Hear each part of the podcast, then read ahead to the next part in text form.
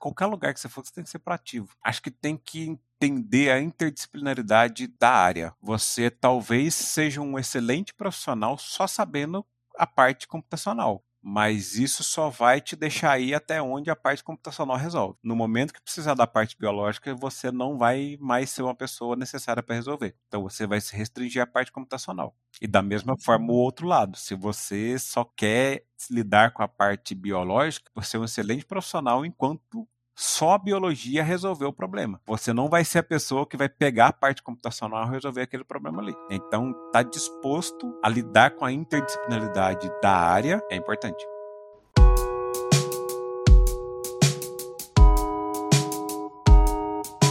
Esse é o Freecode Camp em português. Eu sou a Anielda Carla e juntos vamos conhecer as histórias de desenvolvedores nesse mundão afora. A ideia é simples: compartilhar a vivência e experiência de profissionais da tecnologia, cada um com sua jornada, todas elas aqui, para que possamos aprender, nos inspirar e aplicar esse conhecimento em nossa própria vida tech.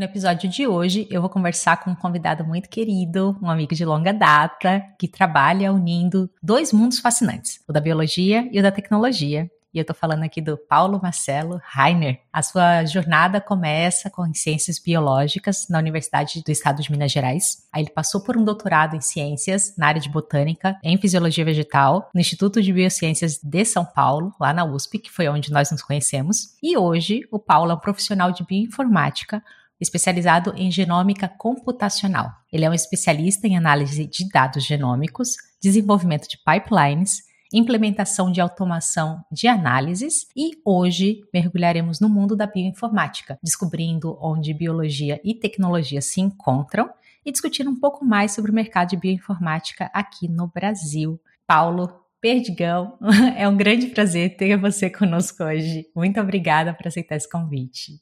Eu que agradeço o convite, Neldo. A gente conhece aí de uma longa data, desde 2000 e, sei lá, 10, 11 talvez. E é uma satisfação muito grande estar aqui.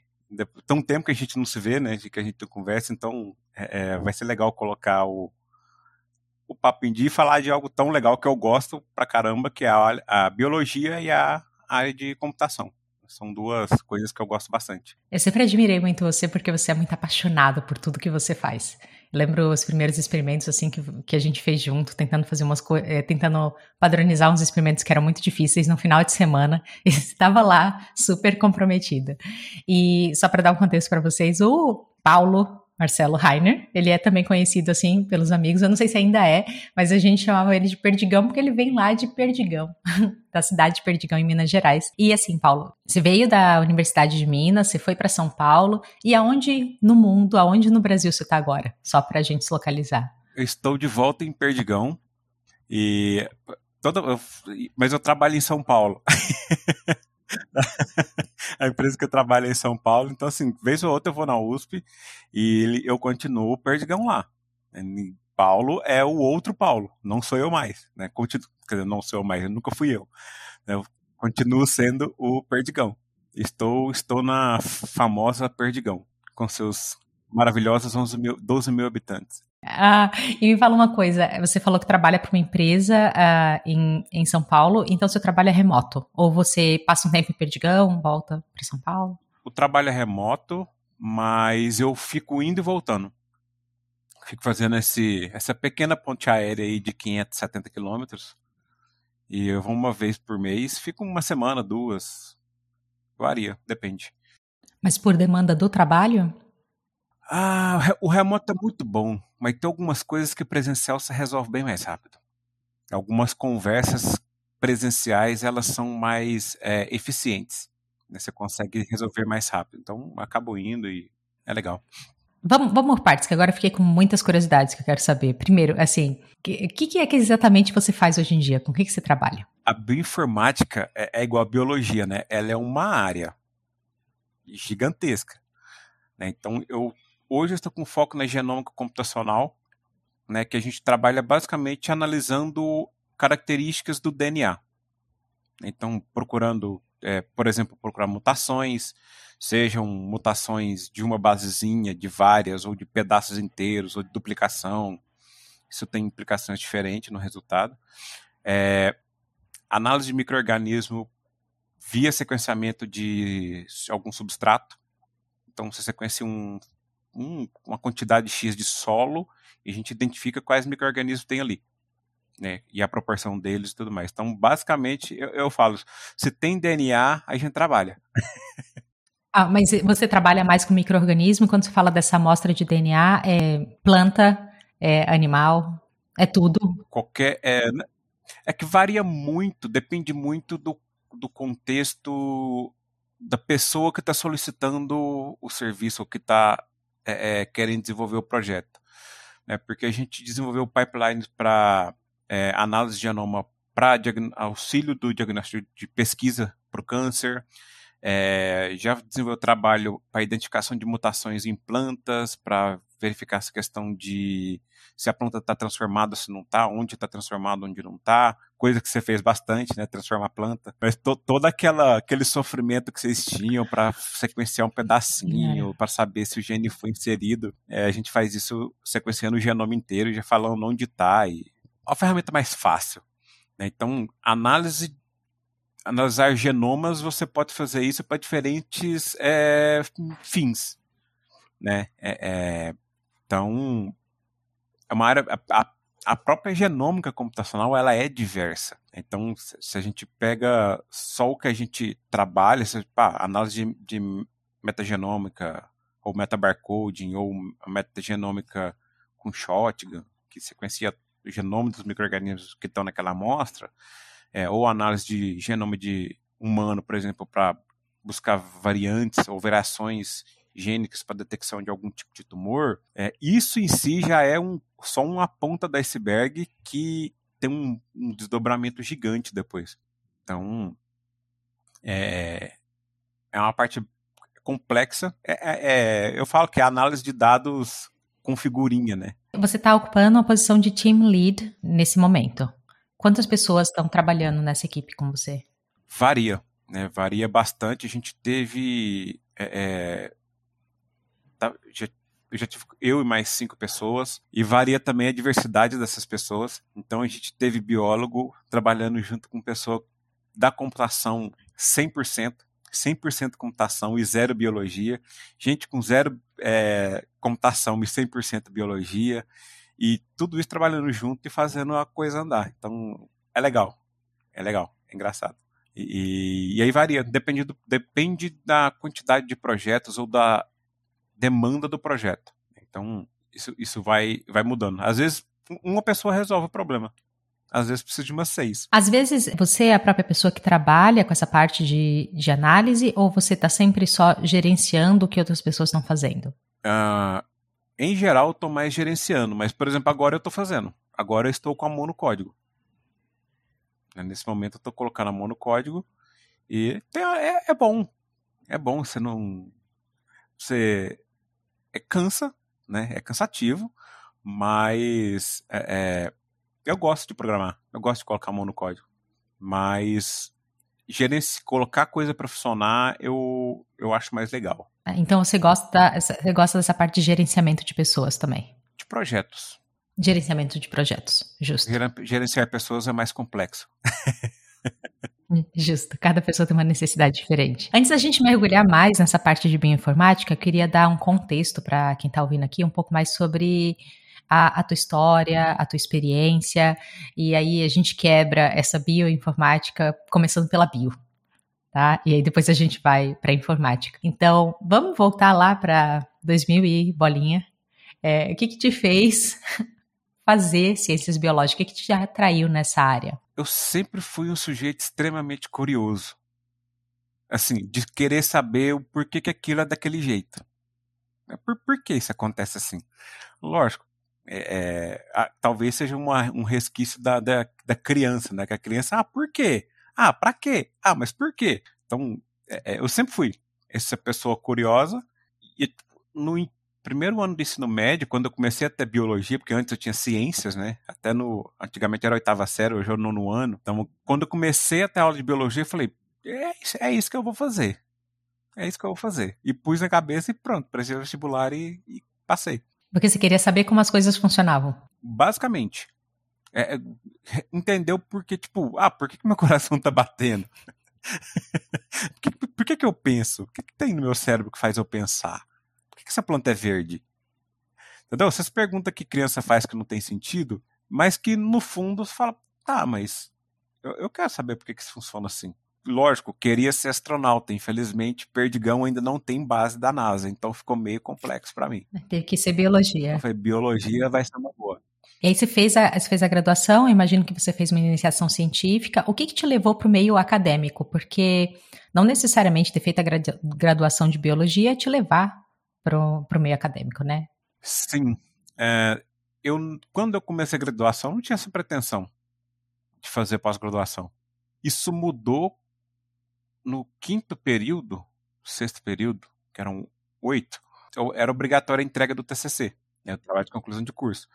E aí a gente, ah, o que, é que eu vou fazer? O que, é que eu vou fazer? O que, é que eu vou fazer? E a galera indo para estágio e tal. E aí teve o curso de. A gente teve uma semana que chama Semana Acadêmica da Biologia. E todo, é, todo ano tem, né? Tinha. E sempre quem organizava era os alunos do quinto período. Então começava organizando o quinto para executar no sexto. Então já a gente começava em fevereiro e era em agosto, assim. Então eu passava aí um tempinho organizando. E aí eu chamei o Gilberto. eu fiquei. Eu era o único que gostava da botânica. O resto odiava. Né? E aí eu fui e falei, ah, tem que chamar alguém da botânica. Falei, ah, você chama então, você, você que gosta. Eu falei, beleza. E eu não gostava de planta no início da graduação, não, viu? Eu odiava planta. Falava, planta não mexe, não faz nada, troço chato. Eu não sei se muitas pessoas gostam de planta no início da graduação. No início da minha graduação, então, para quem precisa de contexto, uh, também venho das ciências biológicas, se você não tiver notado. uh, eu falo que a botânica me pegou pelo pé e me fisgou. Não foi bem uma escolha minha, foi um negócio assim que foi acontecendo. Mas, mas continua, continua essa história. e aí eu chamei o Gilberto, que era o autor do livro que a gente estava estudando, para ele dar a palestra lá e ele aceitou. E foi. Aí eu fiquei responsável por recepcionar ele e tal. E aí a gente conversando, né? Ele perguntou, ah, o que, que você quer fazer, tal, estágio, você pensa em fazer? Eu falei, ah, penso, mas até agora não tem nada. Falei, ah, então vem fazer estágio comigo. Aí eu fui fazer estágio na USP. Olha só. Ele me convidou. Aí eu fiquei, aí foi começou a minha vida, né, de ir e voltar para São Paulo.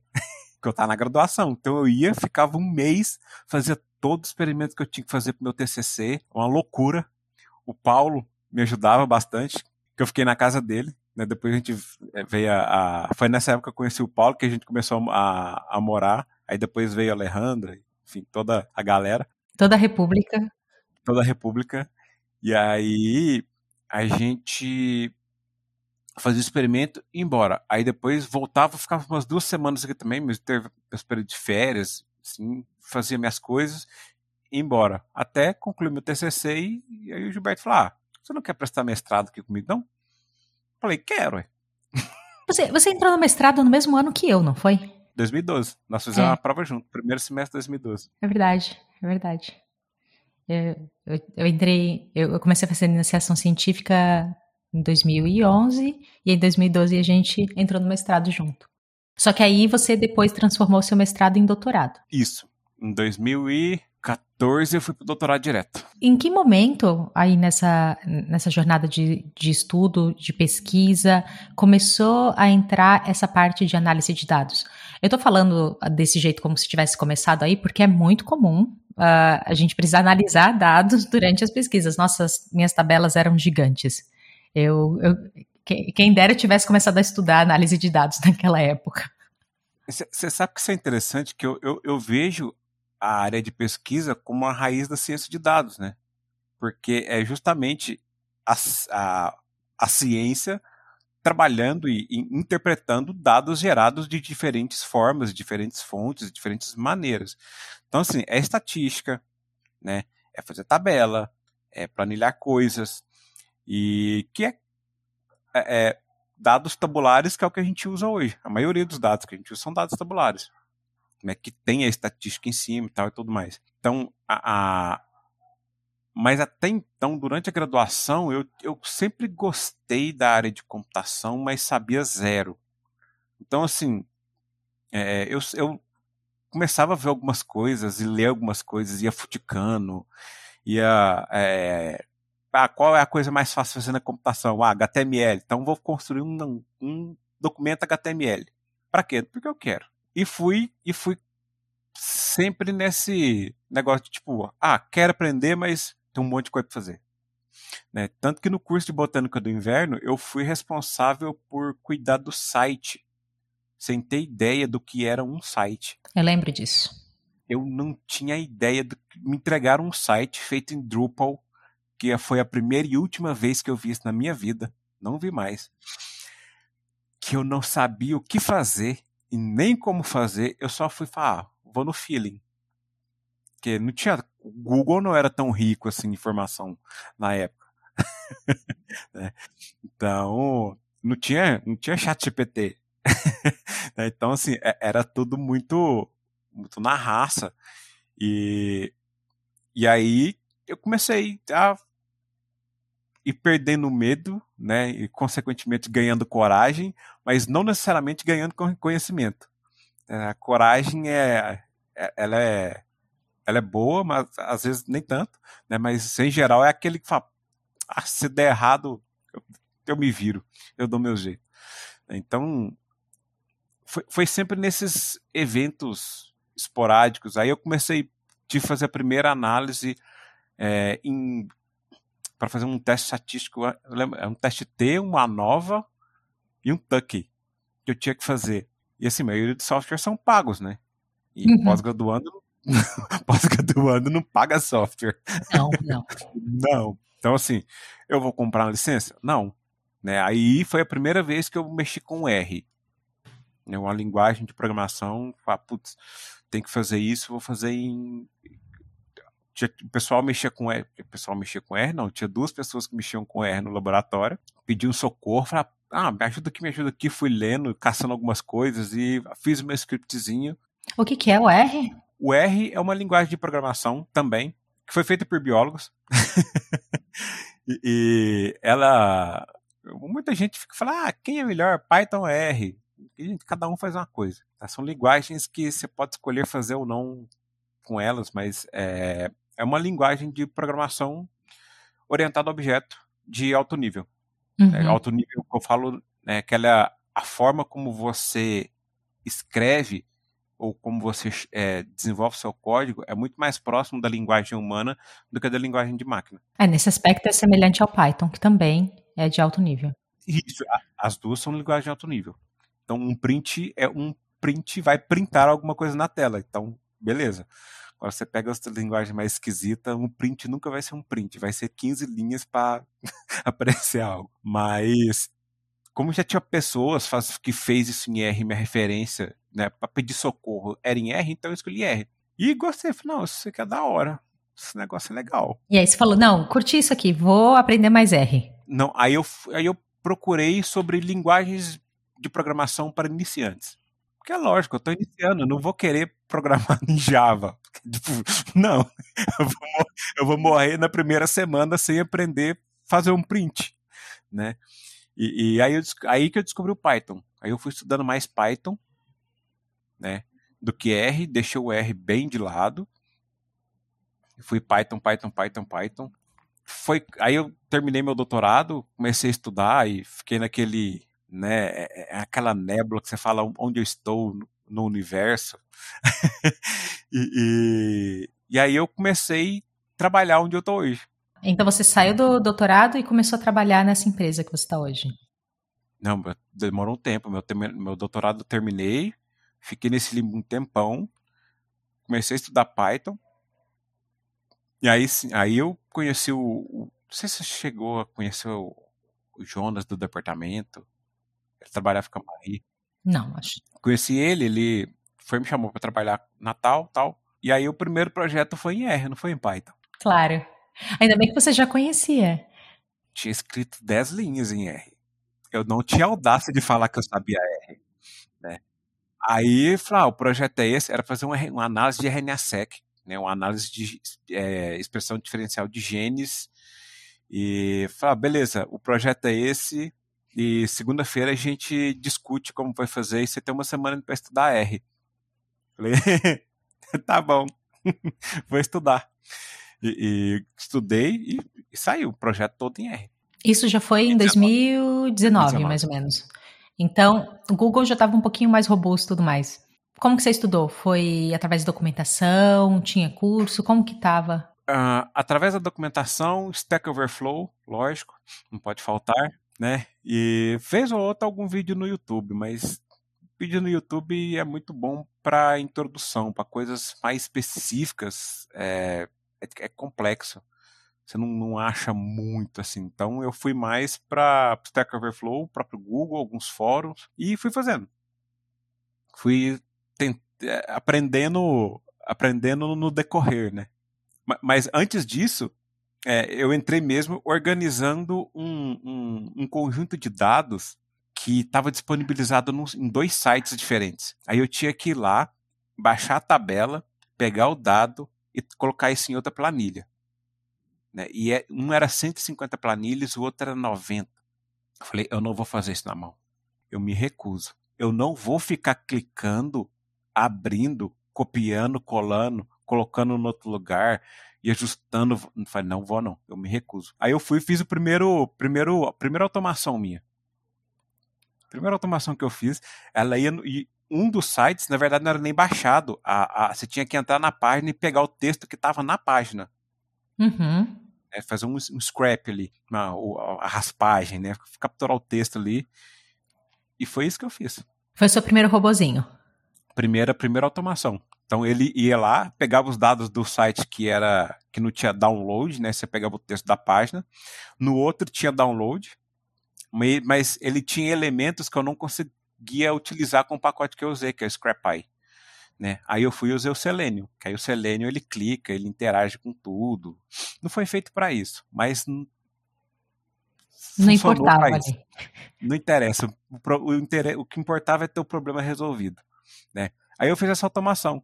Aí eu mostrei para eles e falei, ó, para atualizar é só rodar o código de novo que atualiza. Mas a gente não pediu para você fazer isso. Eu falei, beleza, mas eu não... quem é que se propõe a ficar toda vez atualizando 100 planilhas e 90 páginas? Eles reclamaram? Não reclamaram, acharam. Ah, tá. Não foi uma reclamação, foi tipo, por que, que você fez isso sendo que a gente não pediu, né? Exatamente para saber o porquê. Porque eu não queria passar quatro horas fazendo isso. Meu cérebro é uma. Eu acho o cérebro uma das coisas mais fascinantes que tem. E a gente tem que fazer jus. Né? A gente tem que usar para aquilo que faz sentido. Né? Fica clicando 90 vezes e fica clicando Ctrl-C, Ctrl-V 100 vezes, repetidamente, fazendo a mesma coisa, é descaso com o cérebro. Eu acho um, um descaso. Né? Porque a gente sempre se pensar para fazer isso. E o cérebro é uma maravilha para pensar. Então usa ele para pensar. Para fazer, você constrói uma automação e bota lá para fazer. Muito melhor. Você nem cansa. Aí você tem tempo para estudar. Você tem tempo para fazer outras coisas. E você, você ainda aprendeu a criar a sua primeira automação. Sim. Então você usou seu cérebro para uma coisa mais útil, aprender Ex a fazer aquela automação. Exatamente. Então, assim, é, e, e aí você começa a, a, aprender a aprender, né? Porque eu não sabia. Eu estava aprendendo Python, eu sabia Python. Né? Eu não sabia usar o Scrap, eu não sabia usar o Selenium. Né? Então eu tive que aprender a fazer isso. Mas você sabia o que procurar? Eu sabia o que eu queria. Né? Eu queria entrar numa página e pegar o texto automaticamente utilizando o Python. Era isso. Aí eu fui aprendendo os pacotes que fazia, como que fazia. E aí quando veio esse projeto em R, que veio logo depois, beleza, eu já tinha aprendido algo que eu não sabia há pouco tempo atrás, que eu não tinha ideia de como fazer. Então, com uma semana para você aprender R, beleza. Uma semana para entender como o R funciona, depois eu vou aprender o que eu tenho que fazer. E assim vai. E quanto tempo você trabalhou nesse projeto de R? Acho que três meses. Deu para aprender? Deu. Tem dia que eu acordo e falo, ah, eu vou fazer um script para manipular uma tabela. Ah, vou fazer em R. Eu faço em R. Sem motivo nenhum. ah, não, vou fazer em Python. Faço em Python, sem motivo nenhum. Só para matar a saudade. Às vezes porque eu consigo fazer mais rápido em R do que em Python, às vezes eu consigo fazer mais rápido em Python do que em R. E às vezes já tem uma parte de código pronto em R. Falar, ah, vou aproveitar aqui e tal, vou fazer aqui, já, já resolvo isso rápido. Então varia muito. E tem cliente que pede coisas em R, tem coisa que pede, tem cliente que pede coisas em Python. Então, uhum. se eles pedem em Python, a gente entrega em Python, sem problema nenhum. Eu lembro de conversar com você uma vez lá pelo Instagram que estava experimentando alguma coisa. E aí, acho que eu estava eu tava fazendo o bootcamp do HTML, CSS do Free Code Camp. E aí, eu não sei, a gente foi conversar um pouco sobre isso. E aí, você falou que estava trabalhando, fazendo essas automações tinha criado dois robozinhos, só que as meninas do trabalho não tinham gostado muito, que elas acharam que ia ser que não ia ter mais espaço para a função delas nisso. Isso, é assim, é, é entendível, perfeitamente compreensível, por quê? Por que, que eu fiz o robô? Eu passo um tempo ajudando lá a, a minha mãe no escritório de contabilidade dela. E assim, tinha uma rotina de trabalho que elas sempre reclamavam. Que era muita coisa, muito chato, e que era o dia inteiro fazendo a mesma coisa. Eu falei, opa. Peraí, é muito chato, é rotineiro, muito tempo fazendo a mesma coisa. Demorado, e, demorado. O cérebro dessas minhas amigas não está sendo respeitado. Vou resolver isso. Você passa o dia inteiro cansando com algo que não faz sentido. Né? Ler, um, ler algo, interpretar algo, você é, é, é, discutir sobre contabilidade é lei, decreto, isso, aquilo, aquilo outro. Né? Então, assim, eu, eu, acho muito mais válido gastar o tempo pensando nisso, né, em, pensar estrategicamente no cliente, para o cliente também, né, do que ficar clicando cinco, seis, sete vezes em coisinhas, fazendo a mesma coisa o dia inteiro. Isso é uma afronta. Eu gosto muito da gente no mundo. É, é, é, é desperdiçar o cérebro, é cansar à toa. Aí eu fiz fiz a automação. Falei assim, o que, é ruim aí de fazer? Ah, isso, isso, isso, isso. Fiz o robozinho, botei para funcionar. Aí eu tive uma resposta não esperada, que tipo, nossa, mas aí ele vai fazer o nosso serviço. Aí agora vai mandar todo mundo embora? Falei, não, porque vocês estão muito apertada. Exatamente o que ele vai fazer é aquilo que vocês acham chato, repetitivo e demorado, né? Para vocês terem tempo, mais tempo para fazer aquilo que vocês precisam de fato pensar e que um computador não faz, né? Vocês terem mais tempo para fazer isso, né? Para trabalhar mais sem tanto desgaste para chegar no final do dia todo mundo inteiro. Porque olha, contabilidade é um dos lugares mais desgastantes que eu já vi pessoas, né? desgaste mental obviamente. Né? É assim, é, é um moedor de gente. Não é uma área que eu gosto. Já trabalhei muito tempo. Antes, de 2003 a 2009, eu trabalhei em contabilidade. E depois, quando eu voltei em 2019, eu passei um tempo lá ajudando minha mãe, essas, essas coisas, com as automações. E, tipo, é, é brutal. É, contador deveria ser mais bem valorizado. É, é muito número, é muita análise de dados, é muita lei. É, é muita coisa, é muita coisa, é muita bagunça. E aí eu fiz essa automação e, e eu falei, ah, mas e agora a gente vai mandar a gente embora? Foi, é só isso que vocês fazem? vocês não fazem isso aí. Eu tô fazendo uma coisa chata, economizando o tempo de vocês. Vocês fazem outras coisas. E aí demorou um tempo até eles entenderem que, beleza, o robô fica trabalhando à noite põe de manhã e passa o dia inteiro trabalhando, no outro dia está pronto, para elas continuarem o serviço. Aí eles entenderam que a automação estava lá para tirar a carga de trabalho delas. Né? E não para tirar função delas. Elas continuam com a função.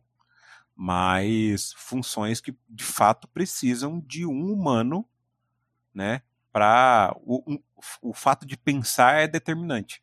Porque o que ela está fazendo é clicar. Clicar, né? Você pode aproveitar melhor o fato de você ser um humano para isso. Tem mais projetinhos, coisas que você tenha otimizado no seu dia a dia para economizar aí é, tempo, cérebro, energia, ATP? A minha mãe, mãe é mãe, né? A minha mãe, é, eu fiz um cinco para ela. Ela tem cinco estudantes, só dela, para aliviar a carga de, da porque esse eu fui pro departamento fiscal e para minha, minha mãe trabalha no departamento contábil. Então são várias coisas, rotinazinhas do contábil que ela também ficava clicando e fazendo um monte de coisa. E e gastava o dia inteiro. Então, assim, eu, eu fiz mais. Fala, mãe, o que, que é chato aí? Me conta aí. Ela sentou comigo na frente, mostrou onde eu tinha que ir, anotei tudo bonitinho, fiz a automação, pronto, põe para funcionar. E para você? Eu, eu, odeio ficar repetindo coisas. Então, tudo que eu tenho a possibilidade de scriptar, botar dentro do script, eu ponho. Tudo. Absolutamente tudo. Por exemplo, a gente, eu estava fazendo é, um projeto que a gente estava criando um ambiente, três é, containers em Docker né, para isolar o, a aplicação, que aí ela roda apartada do sistema operacional, dependente de qual seja. E aí, enquanto você está desenvolvendo, você tem que abaixa, derruba container, apaga a imagem, constrói a imagem de novo, sobe o container de novo, aí você testa. Falei, putz, se eu tiver que digitar a mesma coisa mais de três vezes, vai para dentro do script. Aí, script, aí coloquei tudo dentro do script, pronto. Dou um, um comando, ele abaixa, é, ele baixa tudo, remove tudo, zera, coloca tudo de novo e sobe e deixa funcionando, só vou lá testar. Então, esses, essas, essas automações de scripts, assim, é, a gente acha que não, mas economiza um bom tempo no dia, viu? Agora, para nossa segunda parte da conversa, nós vamos falar um pouquinho sobre a parte bioinformática. A gente falou sobre bio, falou sobre informática, vamos falar sobre bioinformática. E vamos assumir então que o pessoal que está aqui ouvindo não entende, não está familiarizado com o termo. Então, você pode explicar o que é a bioinformática, assim, do seu próprio jeito? Eu sei, eu sei, pedido cabeludo. É uma pergunta extremamente capciosa. Bom, a bioinformática ela lida com dados provenientes das ciências da vida, né? e utiliza ferramentas da computação para resolver problemas. Né? Quais dados são esses? Depende do seu objetivo. Quais problemas são esses? Depende daquilo que você quer saber. Né? Então você pode desde é, é, trabalhar com árvores filogenéticas de proteínas, de qualquer coisa do tipo, como identificação de mutação, como de, é, sequenciamento de genoma de micro-organismos, para você saber se tem alguma mutação, se tem alguma transformação.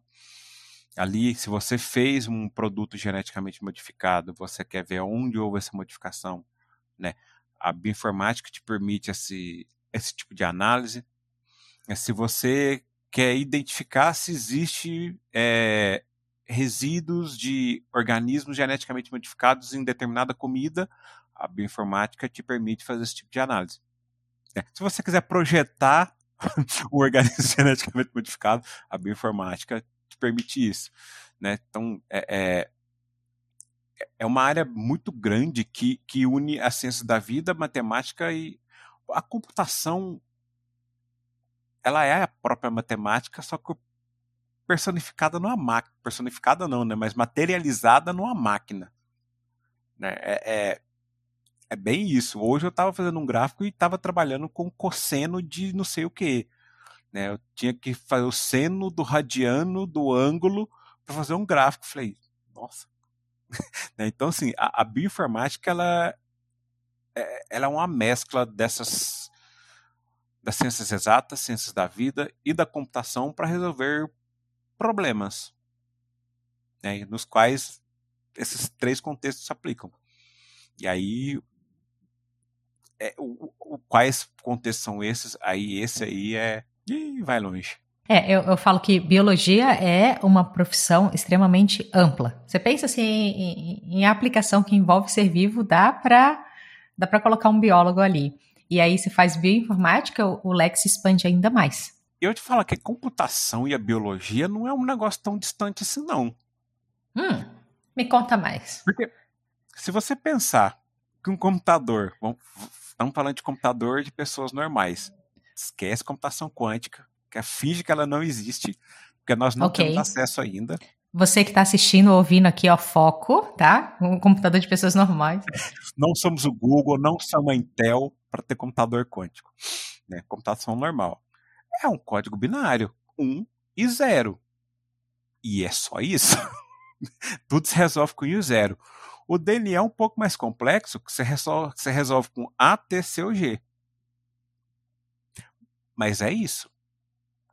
Né? A combinação dessas quatro letras, da mesma forma a combinação do 1 e do 0 para a computação, vai fazer alguma coisa. É, quando eu digito print, é, é convertido para a linguagem de mágica, linguagem da máquina, 101000100. Por aí vai. O DNA, né, a cor do meu olho, não, tem, não, não existe castanho claro escrito no meu DNA. Né? Tem uma sequência de ATCG, TTT, TTC e por aí vai, que determina a pigmentação do meu olho. Então, assim, no final das contas, são dois sistemas codificados que vai fazer alguma coisa e que a gente lida com essa codificação. Então, assim, não, não tem tanta distância assim, não, viu? da computação e da biologia. Pelo menos quando a gente fala da parte de genômica, se a gente for. Exatamente. Ah, mas se tudo começa no DNA. Qual o sentido da vida, Perdigão? Cinco linhas, três linhas. Cinco linhas, três linhas. Olha, se você não está ouvindo isso aqui não entendeu a piada, você vai ter que pesquisar. Pesquise. Pesquise que isso é piada de biólogo. É, e a gente, a gente fala mil vezes e mil vezes a gente dá risada. Sempre. Mas, mas, mas é, é, é isso. A gente tem. A gente lida quando a gente vai fazer análise de DNA, um, fazer uma análise de um genoma, você tem a parte matemática. Né? Você tem a parte matemática pesada em cima. Você tem a parte de programação, né? Muito pesada em cima, né? porque é um algoritmo, um algoritmo que que monta um genoma, né? Quando você fragmenta, faz o sequenciamento de um genoma, você não sequencia ele inteiro. Ele é quebrado em pedaços. Aí você monta esse Lego. A montagem desse Lego nada mais é do que um modelo preditivo que ganhou o nome de machine learning. Né, mas é um modelo preditivo, é um algoritmo de predição. Prediz que, baseado em determinados padrões, esse pedaço encaixa nesse, que vai encaixar nesse.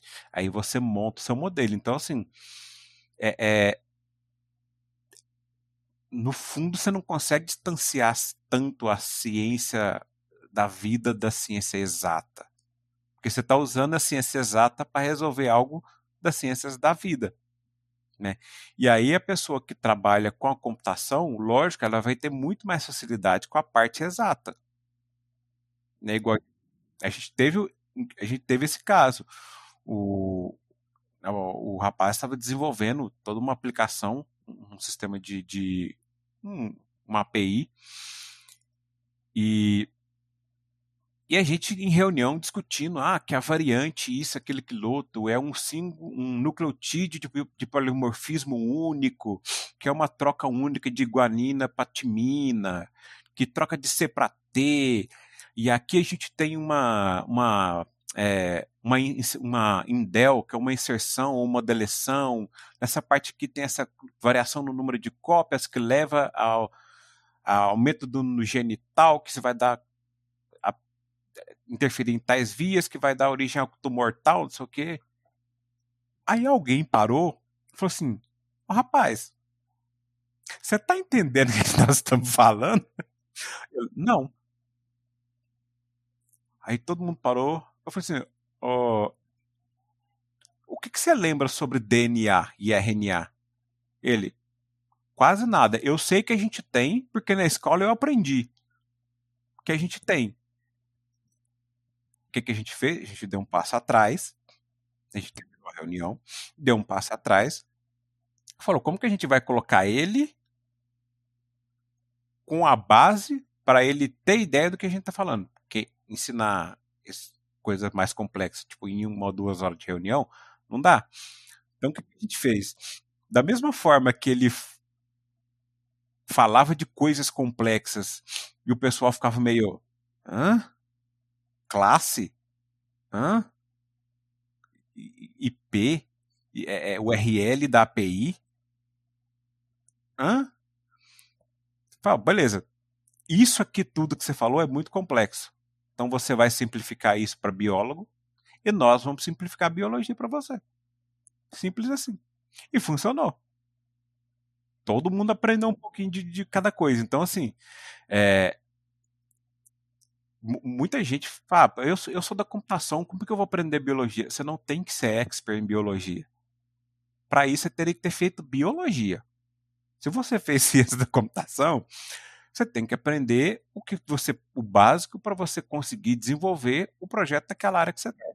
Você quer trabalhar com mutação? Então vai aprender o que é DNA, o que é um códon, o que é um RNA, o que é um transcrito.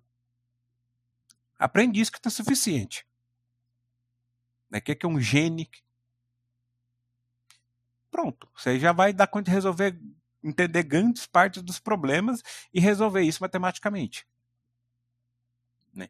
Então, é, é, é esse intercâmbio de pessoas eu acho mais legal na bioinformática.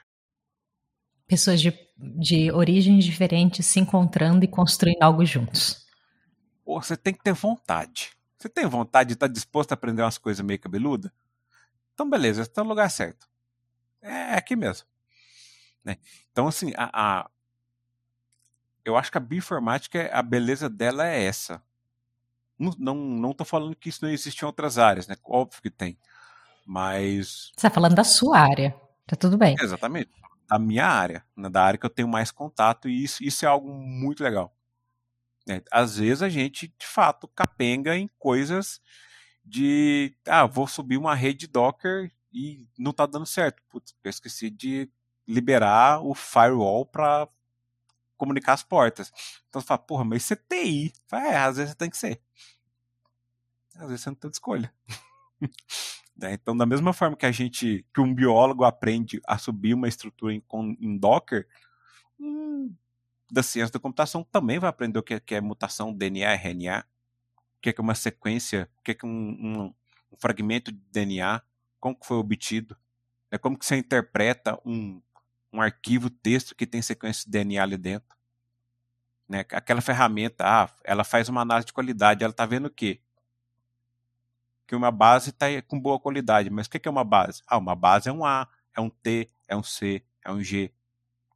Né? Então, o equipamento leu beleza, vai te dar um score beleza. O equipamento deu ruim, vai te dar um score ruim. Qual que é a consequência disso? Aí assim você estuda a teoria do quando eu tenho bases ruins, o que eu faço? Quando eu tenho bases boas, o que eu faço? Né? Aí sim vale a pena a pessoa, ela consegue né, seguir. Né, que ela não precisa ser um gênio em genômica.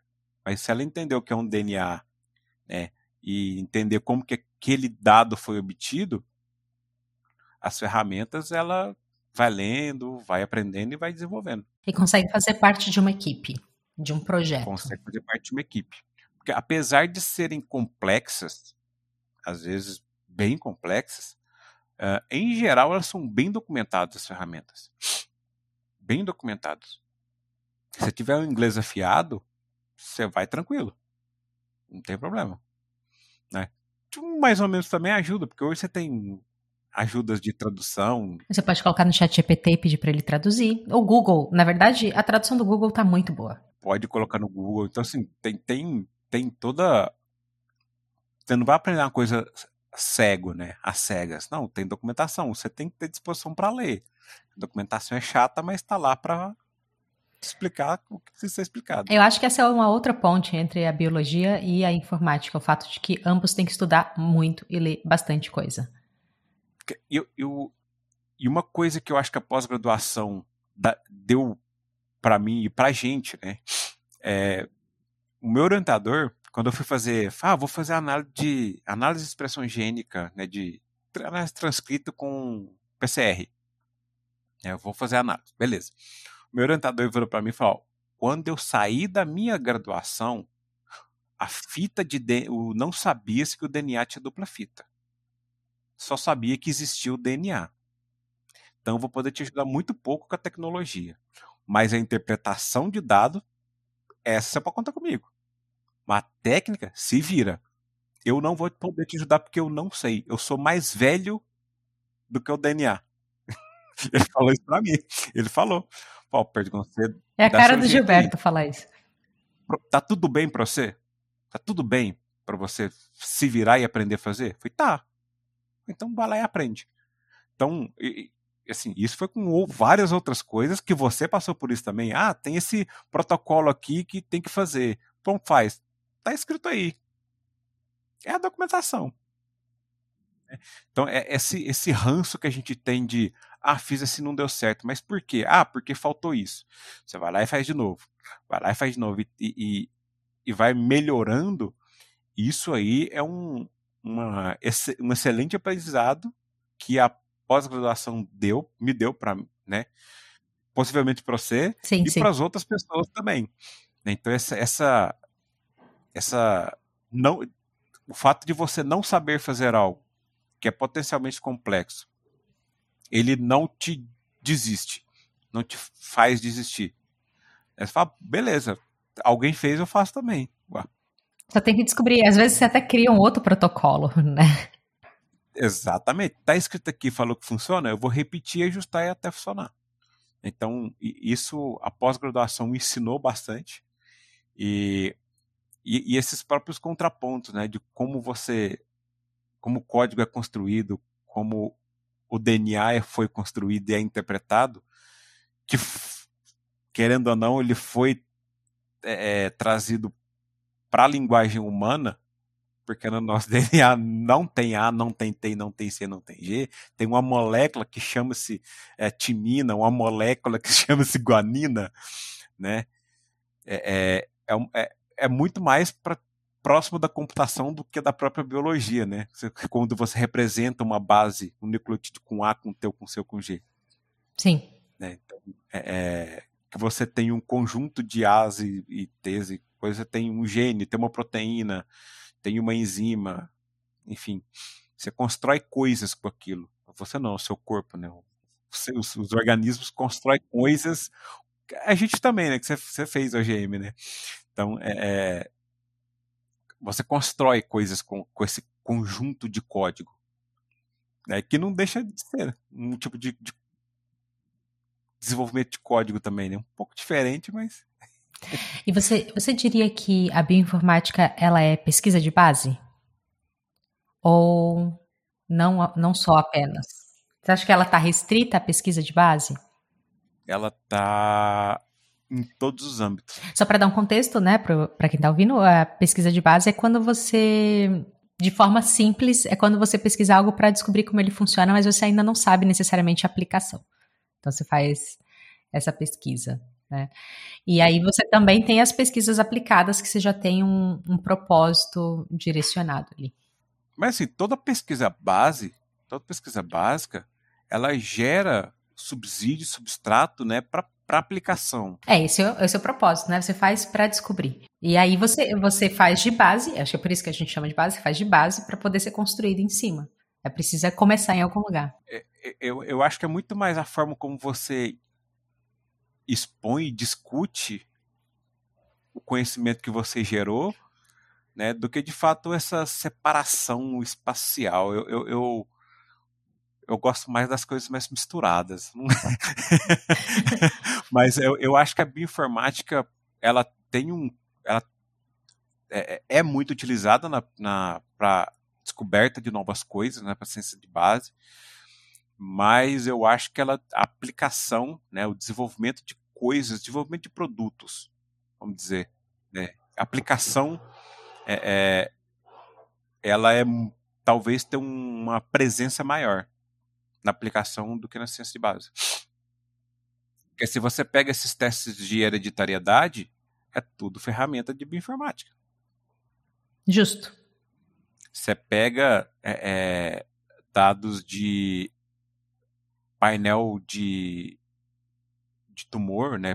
Painel para você descobrir se, se, o tumor que você tem é de, de determinada classificação ou qual classe ele, ele pertence, é tudo ferramenta de bioinformática. São coisas aplicadas, que foi gerado em algum laboratório, aprendeu-se que aquele gene tinha potencial cancerígeno, carcinogênico, né? Então ele está inserido e merece ser avaliado. Então, é, é algo que saiu do laboratório e foi parar dentro de um exame. Então, é, é, eu acho que tem, uma, tem muito mais coisas do que as pessoas imaginam com a aplicação da bioinformática. E eu acho isso fascinante, porque é, eu estava conversando sobre isso outro dia, mas eu não lembro se foi em algum dos episódios do podcast. Mas assim, a, como existem profissões e aplicações dessas profissões que a gente não sabe que existe, né? E você vai, você vai entrando e você vai conhecendo, e quando você menos nota, tem alguém que trabalha para fazer aquilo ali. É, então, é, é, é muito curioso. Hum, queria te perguntar uma coisa, outra pergunta capciosa. Você é um especialista em bioinformática, certo? Eu, eu, eu não colocaria como especialista. Um generalista? Uma pessoa que trabalha na área. Tá. Como que. É, o que, que se espera de um profissional que trabalha com bioinformática? Não, uh, não que está só aprendendo um pouquinho, mas alguém assim, eu vou, vou trabalhar com bioinformática. Como você está fazendo? Eu acho que ter o. Acho que isso em várias áreas. É, não quero fugir dessa resposta. Ah, você que tem que ser proativo. Qualquer lugar que você for, você tem que ser proativo. Então, esquece. Né? Mas você acho que tem que entender a interdisciplinaridade da área. Né? Você talvez seja um excelente profissional só sabendo a parte computacional. Mas isso só vai te deixar ir até onde a parte computacional resolve no momento que precisar da parte biológica, você não vai mais ser uma pessoa necessária para resolver. Então você vai se restringir à parte computacional. Uhum. E da mesma forma o outro lado, se você só quer lidar com a parte biológica, você vai você é um excelente profissional enquanto só a biologia resolveu o problema. Então a biologia, enquanto a, a, a teoria né, da biologia permite as pessoas resolver os problemas, você não vai ser a pessoa que vai pegar a parte computacional e resolver aquele problema ali. Então, está disposto a, a lidar com a interdisciplinaridade da área é importante. Extremamente importante. E, e, e talvez, um, talvez essa é mais para os acadêmicos, né? Esquece perfeição que eles ficam falando Não, que tem que estar perfeito. Não, as, pessoas, as coisas não podem estar erradas. né? Mas você tem que saber a limitação daquilo que você está fazendo para discutir aquilo que é possível. Mas código perfeito não existe. Né? Hum, você não vai conseguir. Às vezes você vai propor uma solução que talvez não seja a, a melhor para o momento. Mas vai resolver o problema de maneira correta? Vai. Então depois senta, analisa e vê o que pode ser melhorado. É porque se você ficar esperando ter tudo perfeito para funcionar, você vai ficar o resto da vida tentando fazer e não vai fazer nada. Uhum. E não vai, não vai entregar nenhum projeto. Não entrega. Não entrega porque não, não é perfeito. Ele é funcional. É, tudo que a gente faz é funcional. Então, assim, a gente tem, tem produto, está desenvolvendo produto, a gente sabe, tem uma lista, né? Aonde tem problema. Aqui, quais são eles? Qual que é o grau de, de problema? Esse, isso aqui impede de funcionar? Impede. Então isso aqui tem que ser resolvido. Ah, isso aqui só deixa mais lento? Ah, isso aqui deixa mais caro? Beleza. Estamos preocupados com preço agora? Com custo? Não. Então isso aqui já resolve depois. Então, são, são esse tipo de, de pensamento, e para qualquer profissional, é, avaliar é, o, que, que, o que você precisa fazer, no tempo que você tem que fazer, e entender se está entregando o que precisa ser entregue. E é isso. As melhorias vêm com o tempo. Até porque é muito difícil você fazer algo, não usar e saber o que melhorar. Como que você vai conseguir? Você precisa testar, você precisa começar a fazer, né? Exatamente. É, é, é a mesma coisa, você vai comprar um sapato, você corre, ah, me dá um 42. Sem experimentar? Às vezes o, daquela marca, o seu sapato é o 43. E aí? né? Então assim, testa, vê se funciona. Putz, tá pegando o calcanhar, tá pegando no mindinho, meu pé é muito largo, a ponta tá muito estreita, então isso aqui não serve, tem que ser outro. É teste. Você tem que pôr para funcionar. Porque senão você fica. Você vai levar um troço para casa e falar: ah, é, não funciona. Não era o que eu precisava. É lógico, você não pôs para funcionar. Como você vai saber? É o que você falou, isso é algo que serve para todas as profissões, isso que você está falando, de certa forma. Sim, e na área de computação principalmente, que a gente, porque na computação é muito fácil você mudar as coisas. É uma linha de código às vezes. Às vezes você inserir uma linha, três linhas, quatro linhas, é, não tem custo, né? Tem o custo do tempo que você está levando para fazer aquilo. Mas você não gasta matéria-prima. né? É diferente você fazer algo, uma receita, que você vai colocar farinha, isso, aquilo, aquilo outro, e toda vez que você testa uma receita nova, você coloca mais ingredientes, você está gastando. Na computação, não. Então isso deixa tentador você ficar tentando perfeccionar as coisas. Uhum. Enfeitar a pena do pavão. É. Exatamente. Nossa, é, você está falando assim e tá caindo como uma lupa para mim. Assim, nossa, me identifico muito com isso. a, a, batalha diária é essa, né? Não me, não me distrair com. Né, nem falo perfeição. É, você, vai, você vai tendo ideias. E aí tem uma hora que você tem que dizer assim: chega, eu, eu vou, vou entregar isso aqui. E, e na próxima. Por isso que eu gosto tanto de, de ciclos de, de melhoria contínua. Porque você estabelece que você vai fazer algo por um período de tempo, você faz aquilo por aquele período, e assim, ó, a próxima ideia vai ser pro próximo ciclo de melhoria. Isso aqui vai pro próximo. Porque aí você meio que se controla, e essa limitação, ela é importante também. É, às vezes a gente acha que vai ser criativo com possibilidades infinitas, quando na verdade muita criatividade, muitas soluções de problemas surgem da limitação também. E assim, não tem problema você ser criativo e ter milhões de ideias. Anota. Você anota a ideia que você teve, que pode ser genial ou não, não interessa, é uma ideia. No, no segundo momento que você tiver tempo, você vai lá e executa. Você avalia, ó, essa ideia faz sentido, então eu vou implementar agora. Essa ideia não faz o menor sentido, não sei porque eu tive ela. Então apaga. É simples assim. É Mas saber para o ponto final ali falar, não, eu não vou fazer isso porque o que eu preciso fazer ainda não está pronto. Então eu não tenho que ficar colocando penduricalho. É, isso é difícil. E isso é uma dádiva dos ninjas. é uma dádiva dos ninjas. Se você já tem essa cabeça, você vai longe. É ter consciência do que precisa ser resolvido. Acho que isso aí é. A pessoa que sabe isso, ela, ela é, o, é o, o um ser mais querido dentro da empresa. Quem tem esse tipo de visão. Isso em qualquer lugar. sim, sim, total.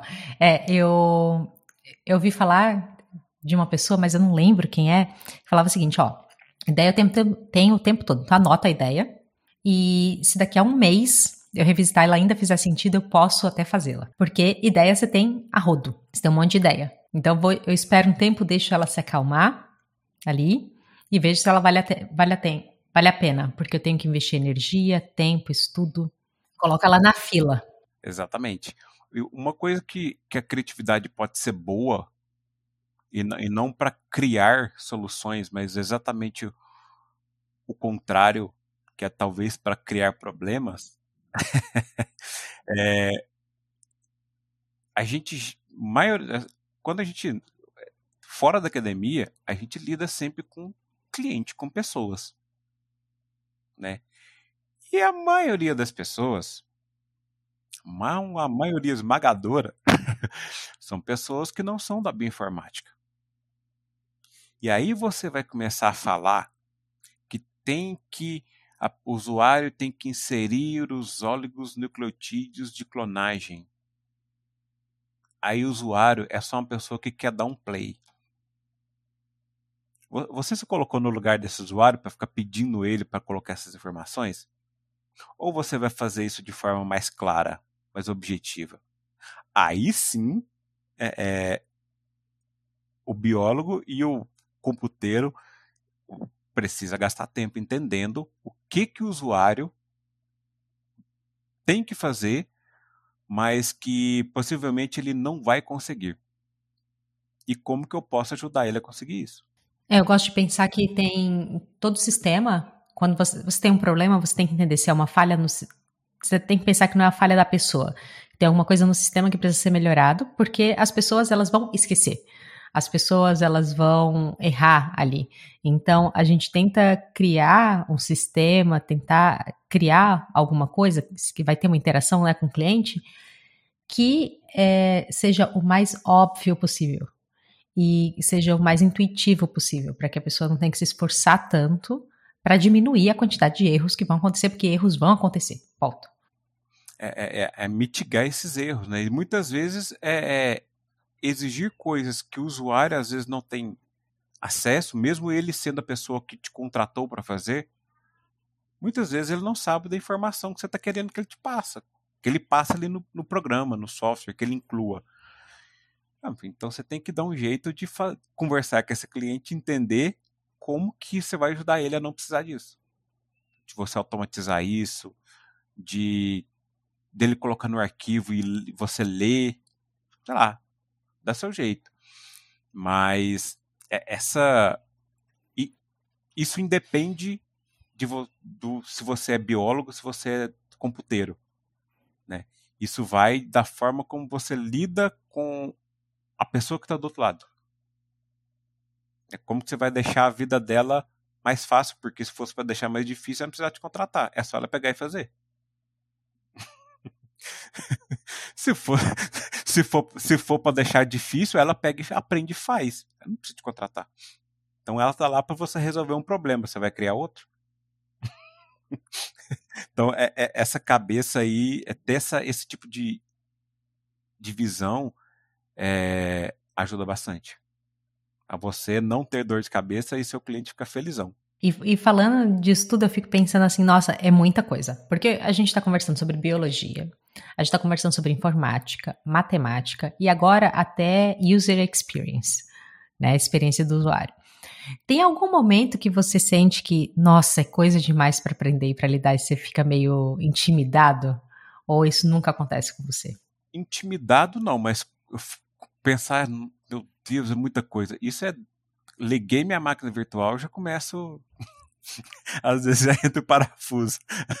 Porque, é, é, é, por exemplo, a gente usa máquina virtual, a gente automatiza tudo.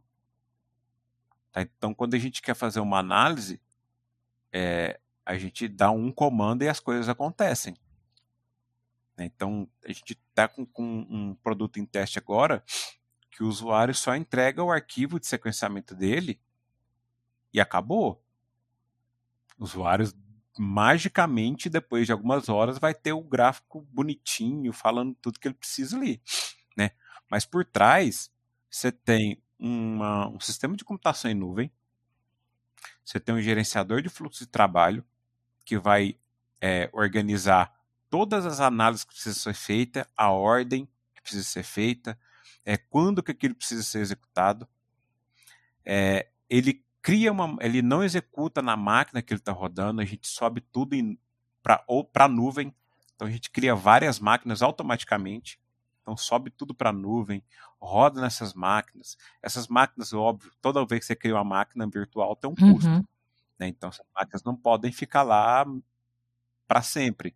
Então tem um sistema que ele sobe as máquinas, faz a análise, salva os dados, apaga todas as máquinas, pega esse resultado, compila tudo, entrega para o usuário bonitão. O usuário não tem ideia que isso acontece. Né? Aí você tem container, você tem gerenciador de fluxo de trabalho, você tem a própria estrutura, infraestrutura em nuvem, você tem gerenciamento de recursos de máquina, porque trabalhar com bioinformática é gastar recurso. Né? Teve uma vez que eu a gente usou uma máquina, a análise durou uma semana, tá? A máquina precisava de 700 e para fazer a análise 780 GB de RAM. Nossa. Memória RAM. É, demorou uma semana. É só máquina virtual para fazer isso. Exatamente. Não dá, né? Então assim, e quase deu ruim porque a, gente, a máquina tinha no máximo na época era máximo 780 e foi batendo no 770 de consumo do software. Eu falei, não, Não. Não. Você Não. vai estourar, vai estourar. Fica aí, fica aí, me ajuda, me ajuda. Deu certo tal. Então, assim, até esse próprio gerenciamento de recurso, é, que é muito mais da área computacional, é, a gente tem que, a gente tem que saber. Tem que, no mínimo, ter consciência. Né? Porque eu, a gente fez um, um, projeto recentemente que rodou maravilhosamente bem na nuvem né, com 48 GB de RAM. Aí o cliente tem 48 GB de RAM? Não tem. Não, claro que não. Né? Então, assim, ah, eu vou ajustar o banco de dados, porque o modelo gasta tanto. Então, toda essa parte é, é, que permeia o computacional e o, e o biológico, é, isso aí é, é com o tempo. A pessoa assim, o sujeito que fala assim, eu vou aprender bioinformática hoje e amanhã já sabe subir um, um sistema de, de computação de alta performance, um cluster de computação de alta performance, é, vai, vai o Google. Vai para o Google reinar lá, porque você é um gênio, né? E, e, uma das ansiedades que as pessoas têm é ficar querendo aprender tudo ao mesmo tempo. Uhum. Aprende aquilo que é está sendo requisitado, se você precisa desenvolver um código para ler uma tabela, foca nisso. Se você vai desenvolver um pipeline numa ferramenta, um gerenciador de fluxo de, um gerenciador de fluxo de trabalho, lê sobre aquela ferramenta e desenvolve. Esquece o resto. Porque senão você fica louco. Igual você falou, é muita coisa. E às vezes você lida com tudo isso ao mesmo tempo. Então a sua receita para não ficar louco é uma coisa por vez. Uma coisa de cada vez. E não aprender. Pô, você vai querer aprender tudo de Python? Não vai. Né? Não, aprende o que, que eu preciso para saber para fazer isso. Você vai lá, estuda e aprende. Então você já tem um conhecimento. Então você consegue fazer coisas mais complexas. Então coisas mais complexas vão começar a chegar até você. E assim a coisa flui. É muito, muito dificilmente alguém vai jogar Quer dizer, acontece às vezes. Mas jogar uma bomba dificílima de resolver na mão de um principiante. Né? Não faz nem sentido você fazer isso. A pessoa não tem experiência para resolver esse problema. Aí ela não vai resolver o problema, vai ficar com ansiedade, vai tentar fazer, faz de, do, do jeito não ortodoxo, por quê? Ah, porque tem que ser feito? Não. As coisas têm que serem bem feitas. Né? Não precisa ser complexo, tem que ser bem feita. E depois, com o tempo, você revisita seu código e fala: Nossa, se eu tivesse colocado só isso, eu tinha economizado cinco linhas. Beleza, mas na época você não tinha essa maturidade. Hoje você tem, então você faz melhor. E assim segue. Porque querer aprender uma linguagem de cabo a rabo, fazer tudo que aquela linguagem permite, é loucura. Você não vai conseguir, não vai conseguir fazer nada. Nem aprender, nem fazer coisas. Ah, faz todo sentido isso que você está falando. E assim, quando você está começando a aprender alguma coisa e está na dúvida do que, que vai estudar, você ter alguma coisa específica para entregar ajuda. Porque você foca só naquilo e vai fazendo uma coisinha por vez, que é o papel da consistência. E quando você menos nota, você fez muita coisa, né? É, eu, eu, acho, que é, acho que é importante ter essa questão, essa combinação de consistência com um direcionamento, ter uma direção que você está seguindo. Porque se você faz, você divide. A gente tem uma quantidade de energia finita, todo mundo tem. E aí você divide seus esforços para várias frentes, algum deles vai ficar capenga. Sim. É, algum lugar vai ficar descoberto. Como o senhor gerencia seus estudos? Eu acho que essa é a parte mais difícil de todas de fazer. Gerenciamento de tempo. Porque é um dilema, né? Separa para você estuda para fazer ou estuda enquanto está fazendo. Mas como é que você vai fazer algo que você ainda não estudou? Né? Então, assim, é, é, eu acho que estudar tem, tem que separar, né? o que, que você quer com o estudo. às vezes você pode querer estudar alguma coisa simplesmente para você aprender algo diferente. É diferente de você estudar uma ferramenta para utilizar ela no trabalho. Né, então você vai aprender, você quer, eu vou estudar sobre estatística.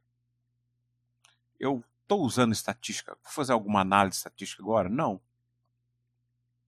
Então isso é um, uma leitura de diversão, é um, estudo, um estudo para divertir né? Agora, quando você estuda algo para trabalhar, isso está incluso no seu momento de trabalho. Né? Porque se você gasta seu tempo de descanso estudando algo para trabalhar, você está trabalhando o dia inteiro. Você não está desligando.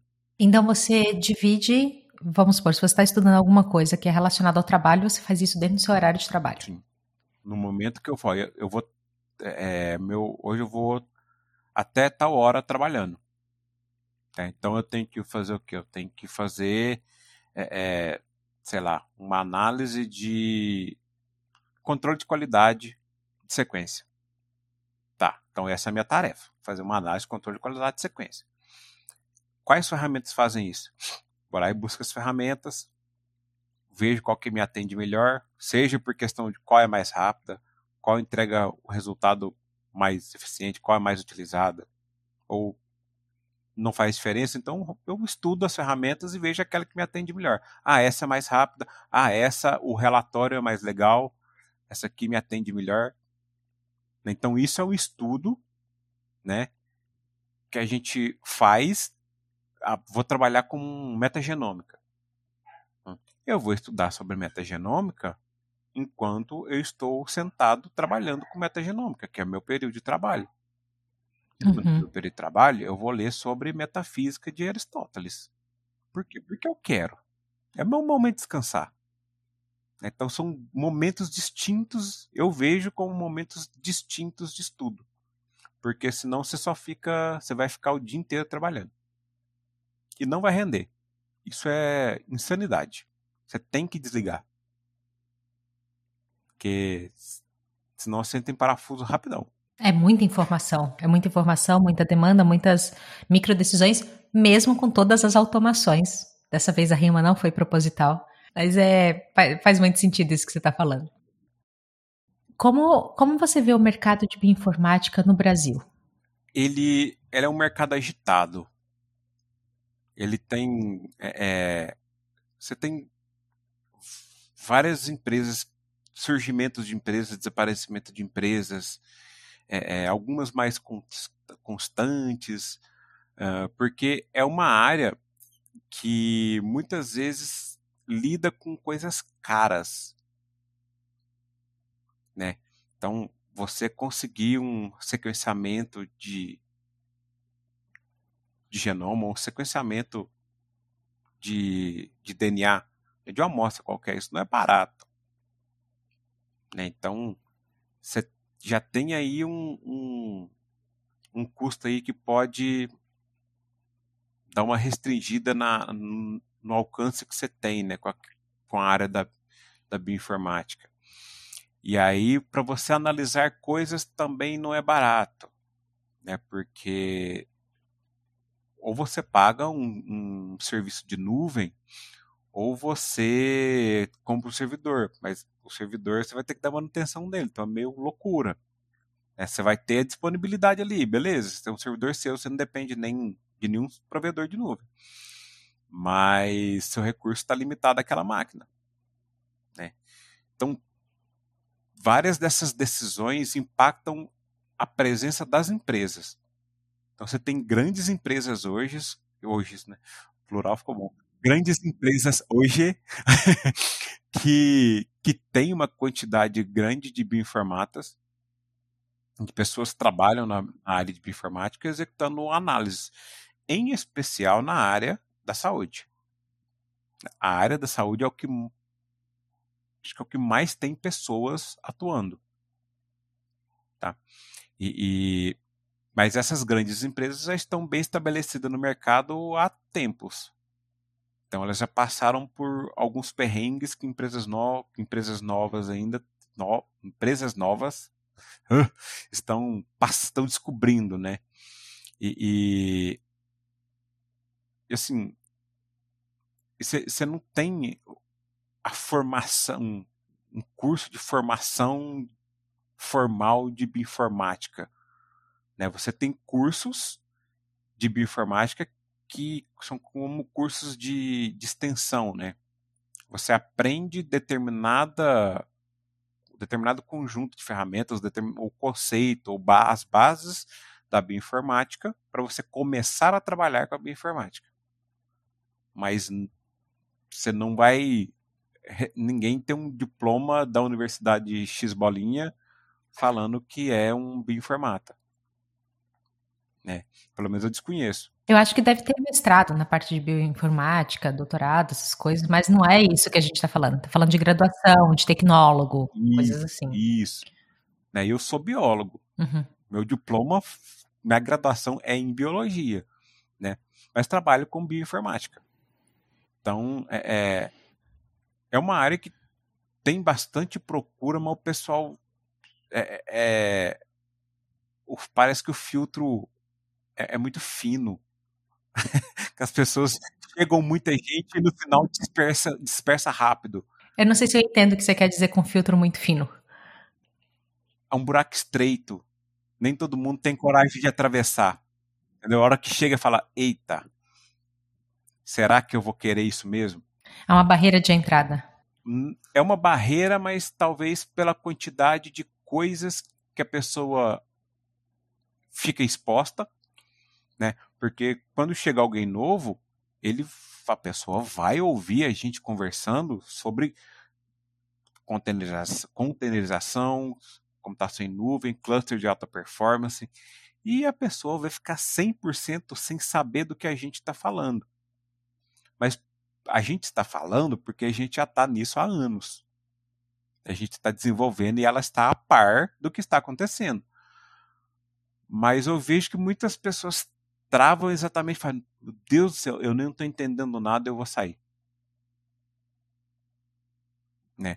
Mas justamente pela essa quantidade de coisas assim, de, de essas áreas diversas, essa interdisciplinaridade. O que faz valer a pena então? O que faz as pessoas ficarem? E tudo bem se você disser a remuneração é muito boa. Tá tudo certo também. Remuneração, isso, remuneração, isso é importante em qualquer coisa que você for fazer. Mas eu acho que é um é perfil, Nelda. É um perfil de pessoas. Né? Uhum. De pessoas que, beleza, eu não estou entendendo o que está acontecendo, mas eu vou aprender. Eu estou uhum. disposto a aprender. Então, pessoas que têm essa característica de estar dispostas a aprender e, e, e ter uma autonomia. Então, se eu aprendi o básico, eu já tenho que ser autônomo na coisa básica. Eu não posso ficar parado aqui na coisa básica, porque qualquer outra pessoa que entre for melhor que você vai tomar o seu lugar. Né?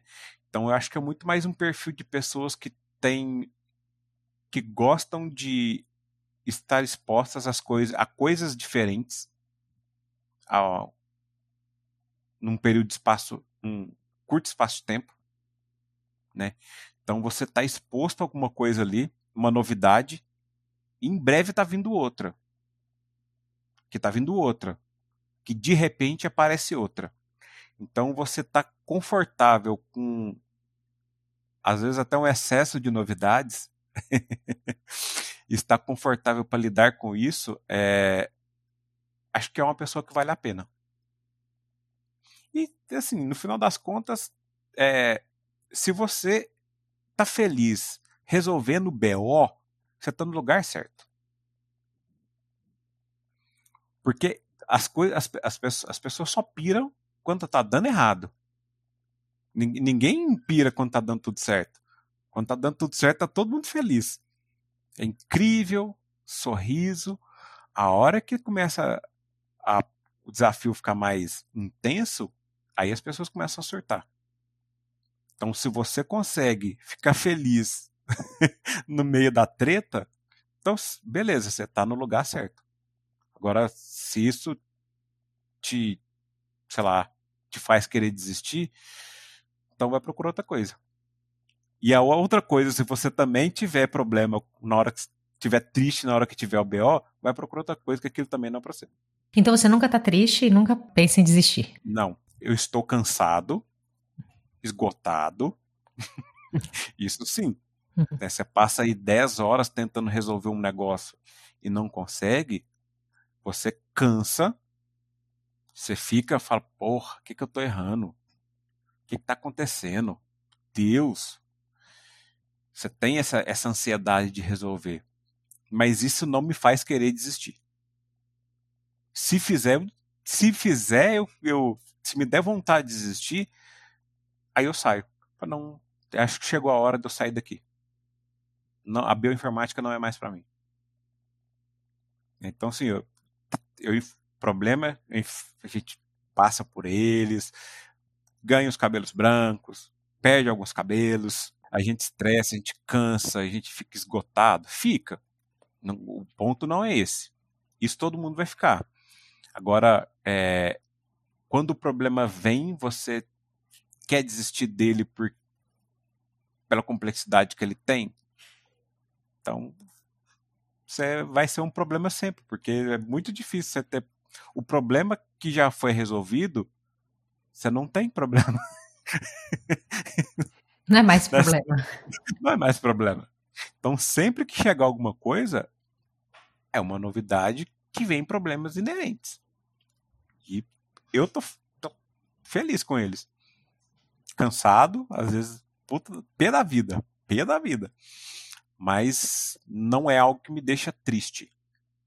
Não é algo que me faz querer desistir, não. Então, por isso, eu, eu para mim, vale a pena e eu gosto. Por isso que eu tô até hoje nessa área. Porque eu gosto mesmo. Agora, já é, terceira parte da nossa entrevista, eu tenho três perguntinhas para você. Ok? Então, a primeira é: o que, que você está aprendendo atualmente? E esse aprendendo não precisa ser necessariamente relacionado ao trabalho. Aprendendo atualmente.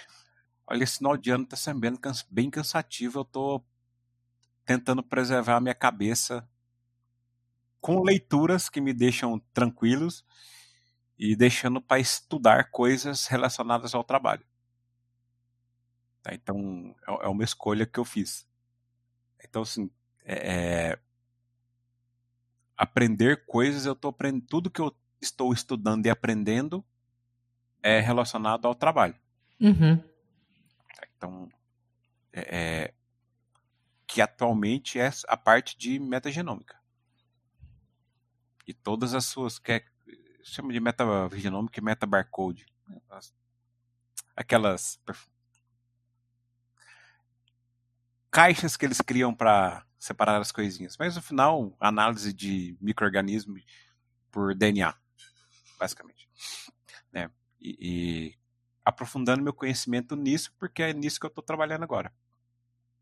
E é uma coisa, é uma área bem extensa e complexa.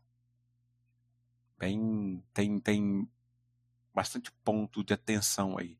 Você já deu algumas dicas sobre esse assunto, mas a pergunta direta é como você gosta de aprender? Ah, eu gosto de aprender se houver a possibilidade de aprender enquanto eu estiver fazendo, eu aprendo. Por exemplo, é, alguns processos a parte teórica da metagenômica, essa, obviamente, a gente lê, a gente entende, mas a parte prática, né, aprender a, a executar a análise, eu leio, relaciono com a teoria e vou lá e executo. Vou lá e interpreto o resultado. Então, o que, que eu aprendi? Aprendi isso, isso e isso. Então, isso eu faço isso, isso eu faço aquilo, isso eu faço aquilo outro. Vou desenhando. Aqui é cheio de folha, um monte de coisa, PowerPoint, eu vou, eu vou desenhando onde dá vontade. É. E então, é, é, sempre que tem algo prático, eu vou indo passo a passo, executando, para eu associar a teoria daquilo que eu aprendi, né, com a parte de execução dos processos da análise que eu estou fazendo. Essa terceira pergunta é como você faz para desligar do trabalho e descansar? É, é a parte mais. É, é complexo, porque você tende a falar, não, não vou trabalhar mais. Agora só vou ler. Agora como que funciona? Você está descansando? Você está sentado na mesma cadeira, na frente da mesma tela, lendo, estudando sobre suas últimas 8 horas, 10 horas de trabalho. Então você não está descansando. Então, assim, é, é entender. Eu, o que eu faço é: pronto, encerrei o meu dia, salvo.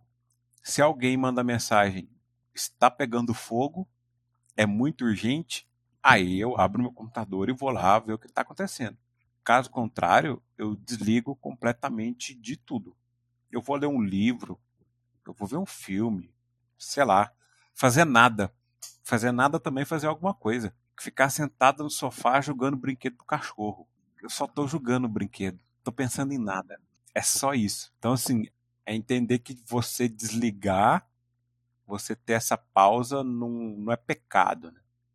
Não é, não, você não está sendo uma, um mau profissional. Você está justamente o contrário. Você está tentando se preservar mentalmente para amanhã estar tá tão bem quanto hoje e fazer o trabalho que tem que ser feito. Porque o, o, o problema é quando você não tem esse descanso, aí chega na quarta-feira, você já está morto sem conseguir fazer mais nada. Aí você fica chega na quarta, quinta e sexta, você não produz. Você é um ser que não está produzindo. Né? Mas por quê? Lógico, você passou dois dias de, trabalhando 20 horas. E às vezes essas horas que você fica mais não produz nem tanto. Porque você está cansado. É, o, o, a gente precisa descansar. Tem que ter esse descanso.